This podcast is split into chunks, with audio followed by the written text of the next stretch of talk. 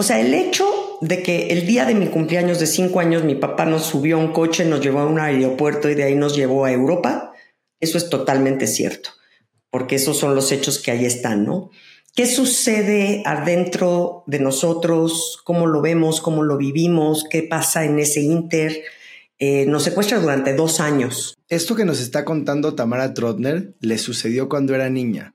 Su padre se la llevó a vivir a ella y a su hermano fuera de México durante varios años sin el consentimiento de su madre. Durante el podcast nos habla un poco del proceso detrás de la publicación de un libro o de un audiolibro. Inclusive nos dice cómo todos nosotros podemos desarrollar nuestra vena creativa. Y finalmente nos da pautas para poder leer libros eh, que pueden ser más retadores y de esta forma poder incursionar en literatura un poco más compleja. Yo soy Ricardo Mitrani. Y yo soy Jack Goldberg y esto es De Dientes para Adentro. De Dientes para Adentro, escudriñando las grandes historias de nuestros pacientes. Bienvenidos a este episodio de De Dientes para Adentro, donde estamos con Tamara Trotner. Tamara no solo es escritora, es ávida lectora e incluso recomienda libros desde hace varios años en la radio con Iñaki Manero. Tiene la maestría en literatura y el doctorado en creación literaria con especialidad en novela. Ha publicado el libro de cuentos Un último pedazo de bruma y las novelas Siempre las jacarandas y Nadie nos vio partir con Alfaguara. Bienvenida, Tamara. Gracias. Bienvenida, querida. Y no podemos empezar este episodio sin compartirte una anécdota muy interesante que acaba de ocurrir justo antes de que llegaras. Nuestro último paciente del día nos preguntó, porque vio el setup del podcast y nos dice, ¿y a quién van a entrevistar ahora? Y justo le dijimos que, que tú eras nuestra invitada y no sabes cómo se emocionó y nos, nos, comenta que eh, disfrutó muchísimo, nadie nos vio partir. Y algo que le llamó mucho la atención fue eh, que el lector se puede identificar prácticamente con todos los personajes de tu obra. Y yo no sé si eso pasa tan seguido. Me parece que eso tiene que ser algo muy, muy particular. Eh, ¿qué, opinas de que alguien diga que se puede conectar con diferentes personajes? Me encanta, me encanta saberlo porque la verdad es que creo que una novela cuando te atrapa es precisamente porque te puedes espejear en muchos de los personajes y cuando logramos hacer eso como escritor, aunque no, no sé si es algo que haces a propósito, me imagino que no, yo no, yo no pensé cómo le hago para que mis lectores se identifiquen con mis personajes, pero cuando sucede es mágico, porque entonces sabes que le están entendiendo como a los 360 grados de esta historia, ¿no? Entonces... Pero nadie nos dio partida aparte, es autobiográfica. Y nos encantaría preguntarte qué, qué es lo que te mueve a compartir parte de tu vida en esta novela? Híjole, yo creo que esta historia es algo que traía yo adentro en ebullición desde muy chiquitita eh, y, creo que me convierto en escritora mucho, en parte porque tengo esta necesidad de sacarlo. Desde muy chica yo mi forma como natural de comunicarme era escribiendo, ¿no? O sea, si me peleaba con una amiga, le mandaba una carta, si me cortaba un novio, le escribía un poema. O sea, esa era como mi forma natural de escribir, de comunicarme. Y teniendo esta historia en ebullición, pues uno más uno son dos y entonces se junta como mi necesidad de escribir con la historia que ya traigo adentro y nace Nadie nos vio partir. Para los que no hemos tenido el placer de leer Nadie nos vio partir, cuéntanos así como el elevator pitch de en qué consiste y por qué hace esta historia tan íntima y especial para ti. Nadie nos vio partir es una historia, yo la llamo más que autobiográfica, la llamo de autoficción. Autoficción es un término que me gusta mucho usar, lo acuñó un hombre que se llama Serge Dubrovsky en los años 70 en Francia, porque él dice que aunque quieras escribir autobiografía, finalmente estás escribiendo ficción, porque realmente todos aquellos eventos de los que nos acordamos, pues están teñidos de la memoria, del paso del tiempo, de lo que te han contado, ¿no? Y sobre todo eventos de cuando eres muy chiquita. Esta novela sucede cuando yo tengo cinco años. Y básicamente es una historia, cuando me han dicho, descríbemela en una palabra, yo les digo, es una historia de amor. Definitivamente. Lo que pasa es que el amor pues tiene todos estos matices medio malentendidos, ¿no? Que de repente se convierte en celos, de repente se convierte en posesión, de repente se convierte en venganza. Sí, salen del amor, pero, pero ahí están medio malentendidos. Y es una novela en la que básicamente un papá decide secuestrar a sus hijos para vengarse de su esposa. Cuando hablas de este, este término, ¿cómo dijiste? Autoficción. Autoficción. Pienso un poco en este quote de García Márquez que, dice que la vida no es como fue, sino como uno elige recordarla, ¿no? Entonces ahí es cuando uno también pues le, le, va poniendo cosecha, quizá no exactamente como fue, sino como se imagina que, que, fue, o se imagina que pudiéramos también eh, diseñar o, esbozar el, a los personajes con un, con un twist, ¿no? Claro, es lo que te imaginas, porque además si en este instante, ahorita estamos aquí los tres, y en este instante sucediera algo, cada uno de nosotros recordaría algo distinto, ¿no? Tenemos este, esta manera de ver la realidad enfocándonos en lo que a nosotros nos está sucediendo. Entonces, estoy segura, los dos personajes de esta novela somos mi hermano y yo, mi hermano cuatro años más grande que yo, eh, somos a los que secuestra mi papá y platicando con mi hermano después de que publiqué la novela, en algún momento me dijo, es que hermana, yo no me acuerdo de esto y otro. Le dije, hermano, escribe tu novela. Me dijo, ya la escribí y se llama Todos nos vieron partir. y, dinos algo, Tamara. Entonces, ¿esto sí te pasó a ti en realidad? Eh, ¿Fueron secuestrados cuando tú tenías cinco años?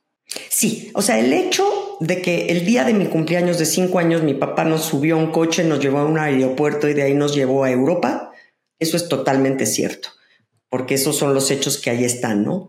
¿Qué sucede adentro de nosotros? ¿Cómo lo vemos? ¿Cómo lo vivimos? ¿Qué pasa en ese inter? Eh, nos secuestra durante dos años. Pero el secuestro, ¿te refieres a que se los lleva en contra de su voluntad, pero tenían una vida normal allá o estaban encerrados cuando estaban en Europa? No, no, qué bueno que lo dices, Jack, no, para nada. Este, y de hecho, en toda la novela esto se maneja como el viaje de los niños, así lo maneja mi mamá. Hasta la fecha mi mamá no habla de un secuestro, dice, cuando fue lo del viaje de los niños. Este, y no, claro, mi papá sí no, nos lleva diciéndonos que nos va a llevar de viaje. Eh, estamos muy emocionados porque vamos a ir de viaje. Y eventualmente empezamos a preguntar a dónde está mamá, este, por qué no estoy de regreso, y pasa un mes, y pasan dos, y pasan cinco, y a dónde está mi perro, y a dónde está mi nana, ¿no? Las cosas y mis compañeros de la escuela. Entonces, si no es un secuestro en el que te meten en una cajuela, te tapan los ojos y te golpean, no. Pero emocionalmente sí de pronto hay tapadas de ojos y, golpes emocionales fuertes, porque sí, sí te manejan, ¿no? Sobre todo eh, hay una parte muy importante. La novela empieza con un párrafo donde habla de una mesa redonda, un teléfono gris de disco y dos niños volteando hacia arriba viendo a un papá diciéndole supuestamente a la mamá, es que ¿por qué no quieres ver a tus hijos? Es que ellos te quieren ver y te extrañan, eh, ¿no? Y este papá colgando y los niños diciendo, ¿por qué no nos quiere mi mamá? O sea, ¿qué hicimos? Porque además a esa edad los niños se culpan, ¿no? De cualquier cosa cuando los papás se divorcian, cuando se pelean, como que tú eres el culpable. Entonces yo sí me recuerdo en ese momento de decir, ¿qué pude haber hecho tan grave para que mi mamá no me quiera volver a ver?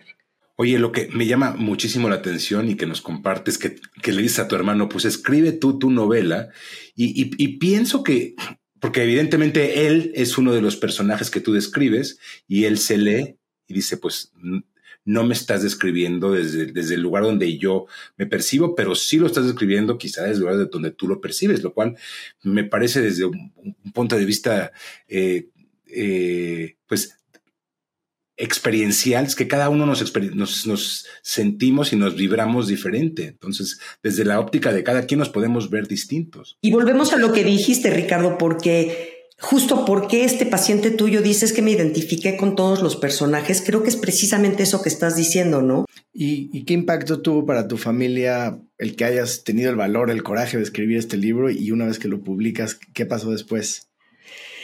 Mira, eh, mi decisión tuvo que ser, eh, pido permiso, les pregunto, les aviso, eh, los entrevisto, ¿no? Este, me voy a, a, cosas históricas, me voy a, a, buscar recortes de periódico, o me meto, me echo un clavado a esta niña, a esta niña que además eh, desde que regresó del viaje, a quien se dejara le contaba la historia.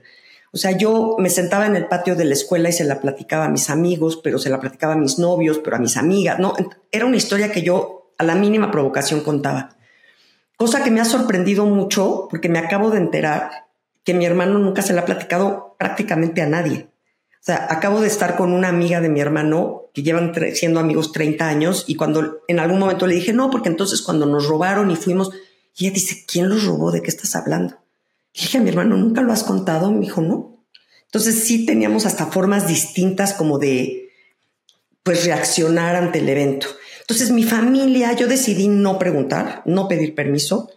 Eh, sí tuve que tomar la decisión de desnudarme completamente y decir, ahí va, esta, esto es lo que sucede, esto es lo que me pasó, esto es lo que yo experimenté.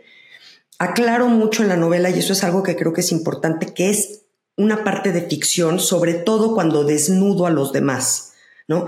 La vivencia de la niña, la experiencia de la niña sí es mía, todo lo demás, y hasta les cambio los nombres, y en la novela lo digo, cuando una persona se convierte en personaje, le cambias el nombre. Entonces cambio los nombres de todos los personajes precisamente para hacerle claro al lector, hay una raya que divide la realidad y la ficción. ¿Y tu papá vive todavía? Eh, no, no, no, no. Tengo un papá y un padrastro que los dos fungieron como padres y ninguno de los dos vive.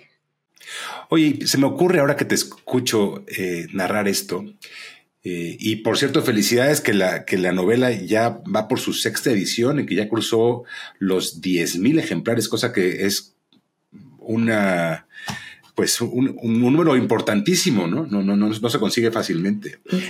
Pero se me ocurrió preguntarte lo siguiente. Eh, el artista, cuando escucha, el músico, cuando escucha su obra después de haberla compuesto unos años después, o el pintor cuando ve su pintura después de haberla pintado muchos años después, tiene muchas veces este ojo, este oído crítico. ¿Qué pasa con el escritor después de años de haber escrito la novela? ¿Se te antoja de repente decir, oye, aquí quisiera hacer una modificación?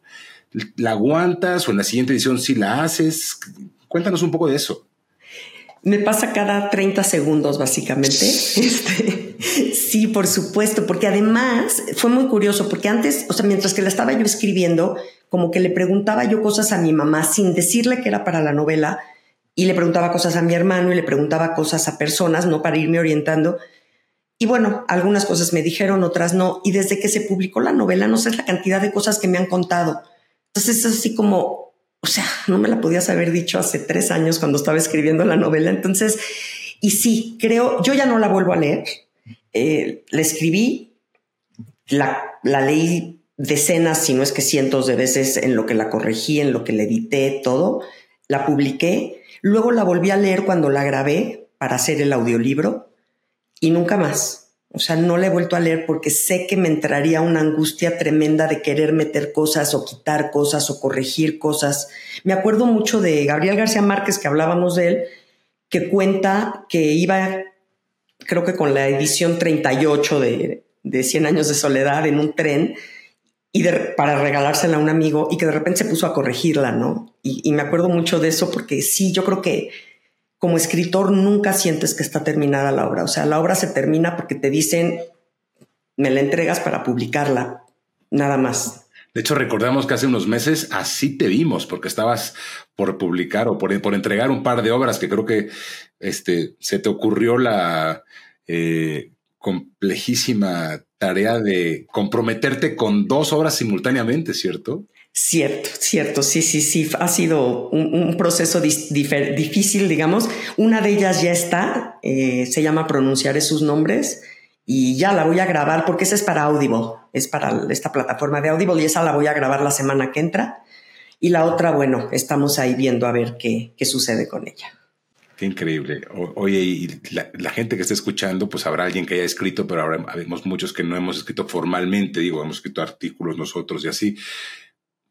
Cuéntanos ¿Qué, ¿qué, crees tú que se necesita para animarse y decir voy a escribir porque tengo algo que contar? O sea, ¿cuándo es demasiado tarde o cómo hace uno para decir me voy a rifar y lo voy a hacer? Fíjate que me lo preguntan muchísimo, sobre todo cuando doy clases de, porque de repente doy cursos, ¿no? De técnicas de escritura y me preguntan muchísimo, bueno, es que yo no sé escribir, me dicen, yo no sé escribir, es que yo nunca podría, pero es que a mí me encantaría. Y de veras, todos podemos escribir. ¿Qué se necesita? Siéntate y escribe.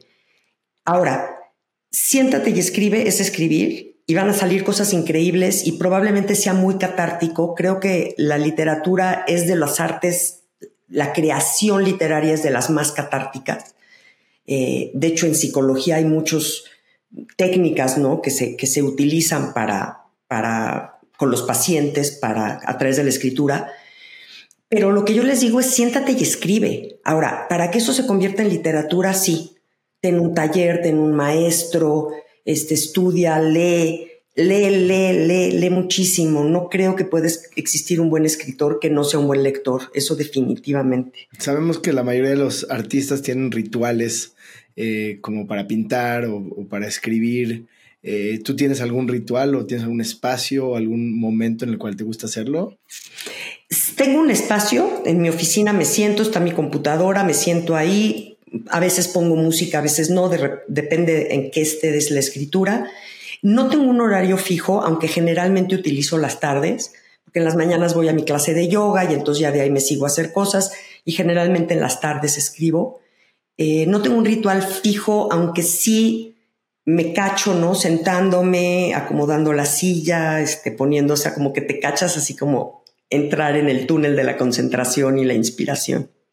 Pienso en, esto que dice Jordan Peterson, que, que escribir es la forma más eficiente de pensar. ¿no? Cuando nosotros podemos pensar alguna idea, pero es hasta que no escribimos, cuando no concretamos eh, nuestras ideas.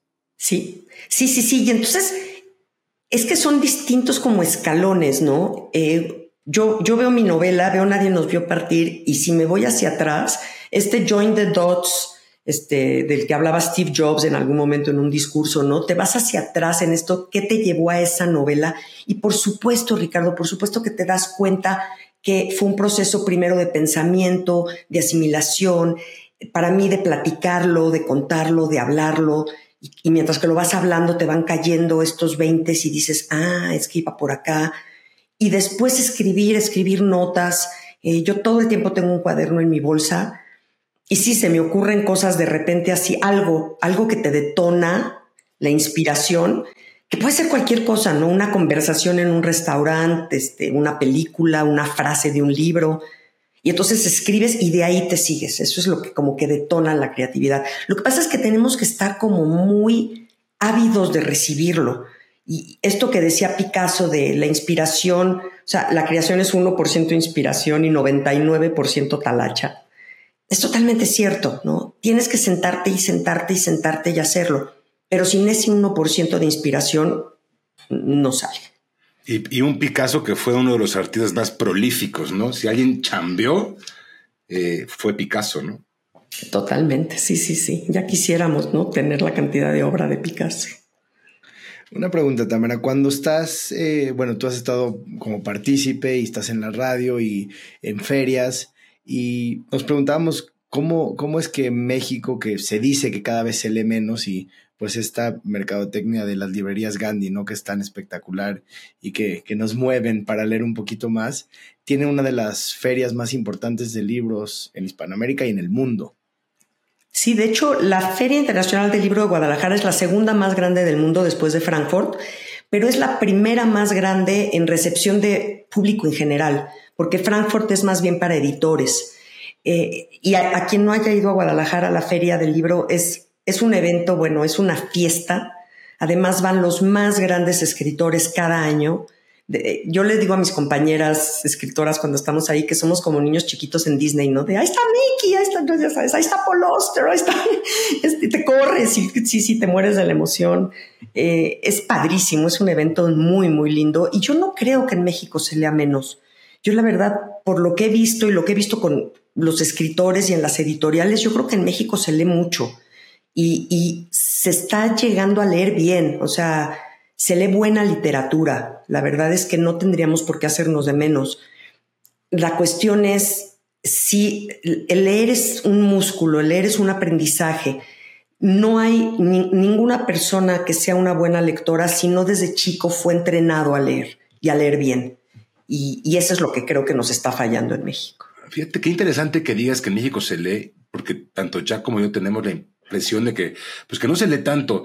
Eh, si estás, vas a espacios públicos, eh, transporte público, eh, o vas a una delegación, por ejemplo, y ves a la gente que está ahí, pues ves a la gente como que papando moscas, ¿no? No, no, no, no veo la, este hábito de tener un libro como a lo mejor lo ves en otros lugares. Me encanta escucharte decir que desde tu percepción no es el caso. O a lo mejor hoy día la gente está leyendo el celular, pero antes como que veía que este, pues a lo mejor también el chanoco, el TV Notas, ¿no? Pero, pero no ves que tengan un libro en las manos. A nosotros en el consultorio, a mí en particular me llama muchísimo la atención y celebro cada vez que viene un paciente con un libro en la mano. Me encanta y preguntarles qué están leyendo. Pues te pasa a ti mucho cuando vienes, siempre vienes con un libro en la mano.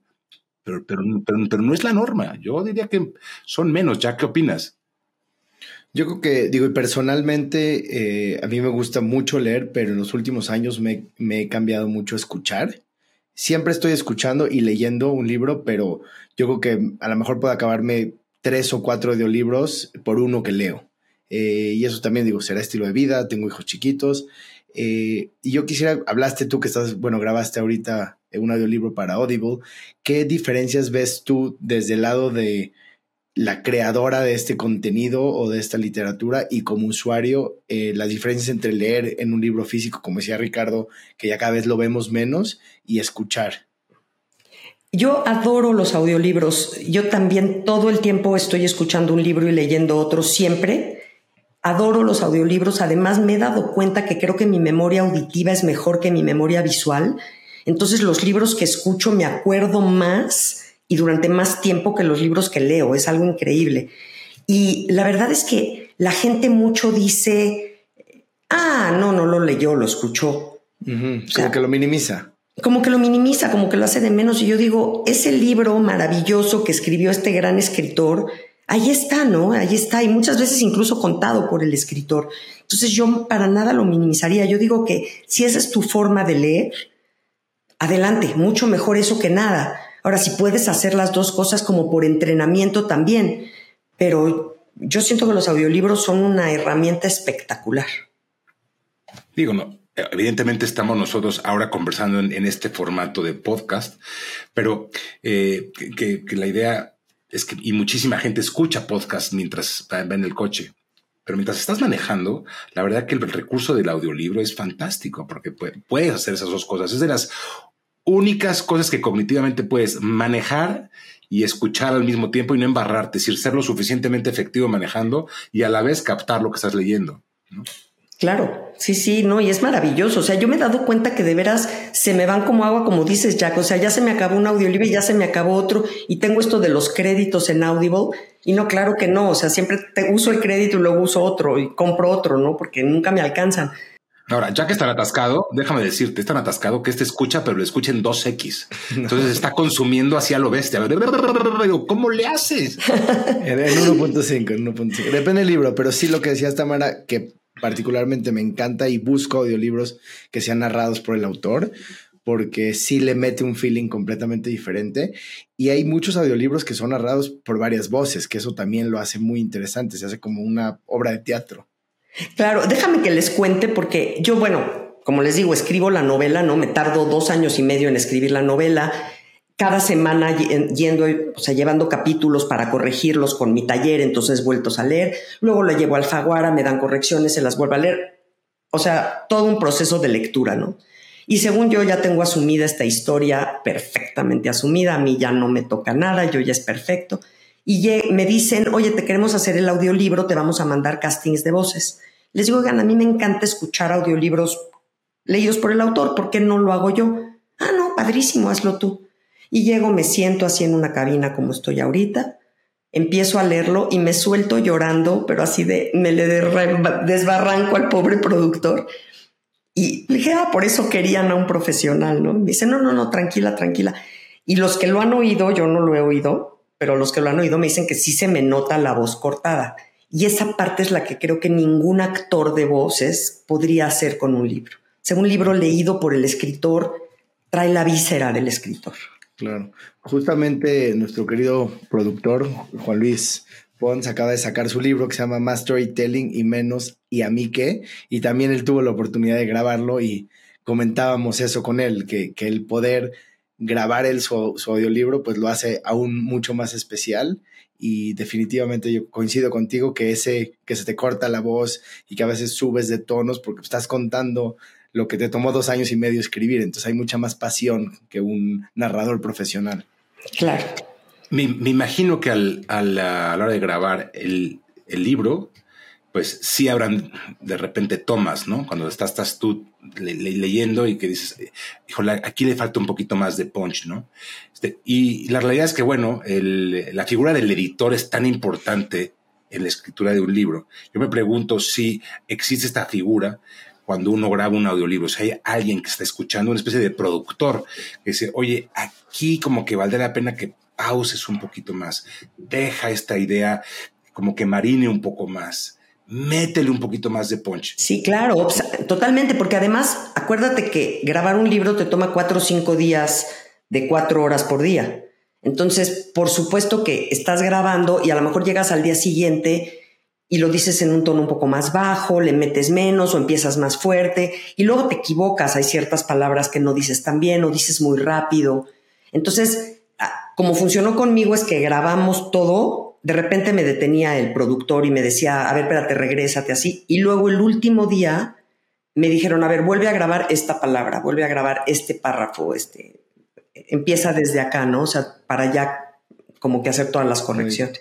Pues qué, qué, buenos tips nos das, porque quiero aprovechar este espacio porque Ricardo y yo estamos eh, emprendiendo un, un, nuevo proyecto en el cual vamos a escribir y hacer un audiolibro. Eh, no podemos darles muchos detalles porque está en proceso, pero ya te buscaremos, Tamara y Juan Luis, para que nos ayuden con su experiencia, pero estamos muy emocionados y obviamente lo publicaremos este, tanto en el podcast como en nuestras redes para que todos los que nos escuchan ahora puedan eh, ver el otro lado de Ricardo y yo escribiendo y narrando un libro que nos tiene muy, muy emocionados. Ay, felicidades. Bueno, muero de ganas. Qué padre. Qué buena idea. Oye, pues a mí, a mí se me ocurre eh, preguntarte si nos puedes compartir eh, algo que te ha pasado.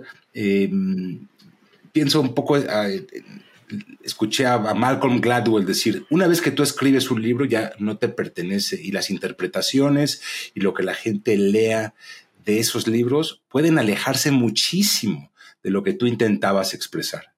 Y tienes como escritor que soltar y dejar que cada quien, es como cuando alguien va a un museo y ve una obra de, una obra de arte, que esa obra le hable al, al que está ahí frente a ella o al que está leyendo y que le diga lo que quiera. Me encantaría que nos platiques de alguna ocasión donde alguien te habló, bueno, ya nos dijiste de tu hermano, desde luego, pero alguien ajeno a ti que te dijese, oye, esta intención, esto que hiciste por mí al escribir esto, que te hable de algo que en tu cabeza es completamente ajeno, pero que eh, te sorprendió. ¿Nos puedes platicar algo? Claro, miren, eh, a partir de la... Mi, mi, libro nace en pandemia, cosa que fue al principio un shock, ¿no? Porque llevas años esperando la presentación del libro y ponerte tu vestido y estar en... Y de pronto, pandemia, me dicen, vas a presentar en Facebook Live. No sabía yo que era eso, obviamente. Eh, y bueno, empieza la pandemia y empiezan los clubes de lectura. Y estos clubes de lectura maravillosos, en donde decenas, a veces son 10, a veces son 20, a veces son 50, a veces son 100 personas, están con tu libro, que lo leyeron, ya lo analizaron y se dieron ellos cuenta en los clubes de lectura que si invitaban a los escritores, los escritores íbamos felices al club de lectura, sobre todo porque es por Zoom generalmente. Entonces he tenido clubes de lectura de todo el mundo. Y eso ha sido increíble porque he tenido, no sé, 150, 160 clubes de lectura. Eh, y entonces imagínense la cantidad de gente que está en ese momento sentado opinando sobre tu libro, cosa que antes no le sucedía a los escritores, ¿no? Tú sabías un poquito qué opinaban, pues allá arriba los críticos, tus editores, dos, tres personas que se te acercaban. A ver, pero te, te, te tengo que preguntar, 160 sí. clubs que se han juntado para estudiar tu libro. Eso Increíble, es una, ¿verdad? Wow, eso es una belleza, qué cosa. Es increíble. Y en los 160 te dicen, oye, muchísimas gracias por haber aceptado estar acá. Y les dices, ¿cómo? O sea, la agradecidísima soy yo, imagínate. O sea, fuiste, compraste mi libro, lo leíste, lo analizaste y hoy además me invitas a compartir, a ver las experiencias. Es súper enriquecedor y eso es algo que sí nos regaló la pandemia y que yo espero que ya está, ya sigue, ¿no? Ya a pesar, y ahora ya muchos de ellos son en vivo, entonces te invitan a la casa y entonces estás ahí con las personas y es padrísimo. Entonces me han sucedido, Ricardo, de esas experiencias que dices cualquier cantidad, ¿no? Eh, en alguna de ellas, una que fue bellísima muy al principio, eh, en algún momento yo dije que mi papá había muerto y que por suerte yo me había reencontrado con mi papá y nos habíamos perdonado mutuamente todo esto que había sucedido. Que después de 30 años de no verlo, nos reencontramos, lean la novela para saber de qué se trata, pero... Y entonces dije, en el momento en que estaba yo enterrando a mi papá, agradecí tanto haber estado en paz, que pensé, qué horrible sería estar enterrando a este hombre con rencor adentro, ¿no? guardar este rencor que ya no tienes por dónde sacarlo. Y muy poco tiempo después, no sé, como seis meses después, me escribió una persona y me dijo, oye, un cuate, me dijo, estaba yo en el club de lectura, dijiste eso, decidí ir a ver a mi papá porque llevaba sin verlo 20 años. Nos encontramos, platicamos, hicimos y mi papá murió ayer. Y te tengo que agradecer porque eso hizo toda la diferencia. Entonces, ese tipo de cosas que ni siquiera salen en la novela, pero salen a raíz de la novela, son regalos espectaculares. Qué increíble, ¿no? no, no, no, sabes eh, o no dimensionas la cantidad de gente que puedes tocar cuando haces. Y este, nos ha pasado, Ricardo, y a mí también con este experimento que, que empezó siendo un experimento el podcast, cómo se acerca gente a decirte es que en ese episodio o tal cosa que dijo el participante o nosotros, algo me movió y cambió y, y, realmente es increíble y es un, es un regalo que hay que tomar ¿no? con mucha humildad y seguir compartiendo, que es lo más importante.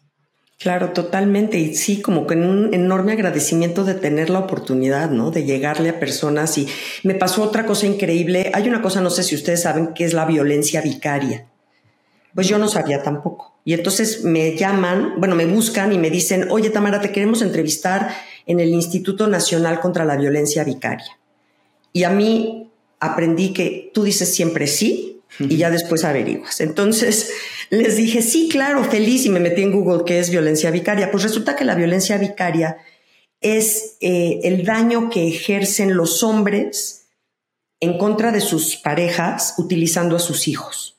Y es solamente los hombres hacia las mujeres por una serie de razones que, que ya platicaremos otro día, pero entonces me dijeron, oye, puedes entrar, es un Facebook Live. Les dije, sí. En ese momento yo no tenía idea, pero en ese momento hubo más de 800 mujeres que estaban en ese momento padeciendo violencia vicaria. ¿Qué quiere decir? O les secuestraron a los hijos o los lastimaban. Casos incluso que mataron a los hijos para vengarse de las mujeres, ¿no? O sea, unos casos terribles. De ahí me buscaron de Argentina, Mami se llama el instituto, que es lo mismo. Entonces, algo que yo no sabía que existía, hoy ya fui a hablar al Congreso en México, al Congreso de Nuevo León, y resulta que mi novela, que para mí es una novela de mis vivencias, yo de niña escribo y entonces hago esto, ahora se ha vuelto como un estandarte de la, contra la violencia vicaria en México. Y dices, híjole, o sea, eso que dices, ¿no, Ricardo? Ese alcance o lo que, o sea, ya ahorita que me decías, ese alcance que puedes tener sin jamás esperarlo ni imaginártelo. Incapaz de dimensionar cómo la gente puede eh, absorber y cómo la gente puede ser tocada por lo que haces y por lo que dices. Y ese es, ese es el, el, legado y quizá también la, la valentía del artista de atreverse a compartir algo que puede ser interpretado de muchas formas. Uno pensaría a veces mal interpretado, pero pues cada quien lo interpreta como quiere. Ese es el arte, ¿no? Aquella, aquella expresión que invita a que se absorba de la forma en la que el que la está eh, disfrutando lo elige disfrutando o sufriendo, ¿eh? Porque, o, sufriendo, porque sí me, ha pasado en muchos clubes de lectura que vengo, veo los cuadritos, ¿no? Y están dos o tres llorando en los cuadritos que no pueden ni hablar porque, porque algo les tocó, alguna fibra les tocó, en algún instante les tocó y, y es precioso, es precioso cuando, porque creo que a todos nos gusta sufrir un poco si, si esto que te está haciendo sufrir es realmente valioso, ¿no? Ahora que hablas del sufrimiento, eh, el, episodio que salió la semana pasada, que es el episodio 35, entrevistamos a una mujer increíble, a Tuti Sánchez. Ha corrido 57 maratones y hablamos de la disciplina y del sufrimiento. Entonces, ahora cuéntanos cómo eh, explicarías tú cómo es esa disciplina de escribir un libro y qué sufrimiento y qué pasa emocionalmente mientras estás escribiendo. Ser escritor es un arte muy solitario. Eh, eh, muchas veces los pintores se pueden juntar en talleres y pintar juntos. Eh, supongo que componer música no tanto, pero escribir te tienes que sentar solo en un lugar a escribir. Entonces sí es un proceso muy, muy solitario. Y entonces cuando estás metido en esta búsqueda que necesariamente tienes que ir escarbando, ¿no? Hacia adentro, porque los libros que no tienen ese clavado interno se les nota. Y, son, y es literatura que, pues ahí está, y, y, y no, Fifty Shades of Grey, por ejemplo, pues es una novela que vendió 200 millones de ejemplares o no sé cuántos, y a mí me parece, o sea, directa para la basura. Entonces, que no me oiga la escritora, pero este, o sea, la verdad es que sí siento que si no te metes y te das ese clavado y realmente sientes visceralmente lo que estás escribiendo, eh, pues no sirve. Y entonces, y si meterte duele. Yo quise preguntarte, ¿y esa literatura chatarra, que para alguien tan estudiosa como tú, con un doctorado, eh, ¿qué crees que tiene esa propuesta de Fifty Shades of Grey, of Grey que vende tantas, tantos ejemplares? Es facilota y a los seres humanos y últimamente más nos gusta lo fácil. Oye, pensando en los que están acostumbrados eh, a leer justo libros facilotes, eh, ¿pudieras compartirles, compartirnos tres libros facilones, pero que linealmente o gradualmente te van llevando a poder aspirar algún día a toparte con Ana Karenina o, una obra de Tolstoy que es tan compleja de leer, ¿no? O, James Joyce o todos estos este, monstruos que tú has, tú has leído y que has estudiado, ¿no? Se te ocurren tres obras que son suficientemente fáciles como para no intimidar, pero a la vez lo suficientemente bien estructuradas como para llevar a la gente en este, en este proceso. Mira, yo creo que el realismo mágico, o sea, sí Gabriel García Márquez, por ejemplo, tiene estas novelas que son deliciosas de leerse, no son extremadamente complicadas. Eh, Crónica de una muerte anunciada, por ejemplo, me parece una gran manera porque es, es chiquita, es fácil, te va llevando de la mano eh, y, es pues literatura de la más alta calidad. ¿no? Isabel Allende, por ejemplo, me parece una escritora eh, maravillosa. La Casa de los Espíritus es una novela fuera de serie. Ha escrito ya muchísimo más Isabel Allende, quizá, eh, no sé si de menos calidad, es una muy buena escritora y te puede meter.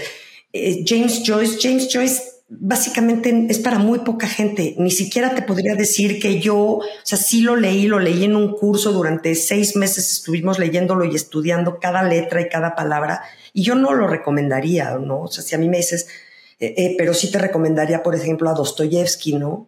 Este Crimen y Castigo me parece una, obra espectacular que cualquiera que quiera ser un buen lector tendría que leer, pero sí, como dices, tienes que ir pasando por niveles y ir fortaleciendo este músculo de la lectura, irle entendiendo y irle agarrando para luego llegar. Stefan Zweig es otro escritor que, que tiene biografías maravillosas.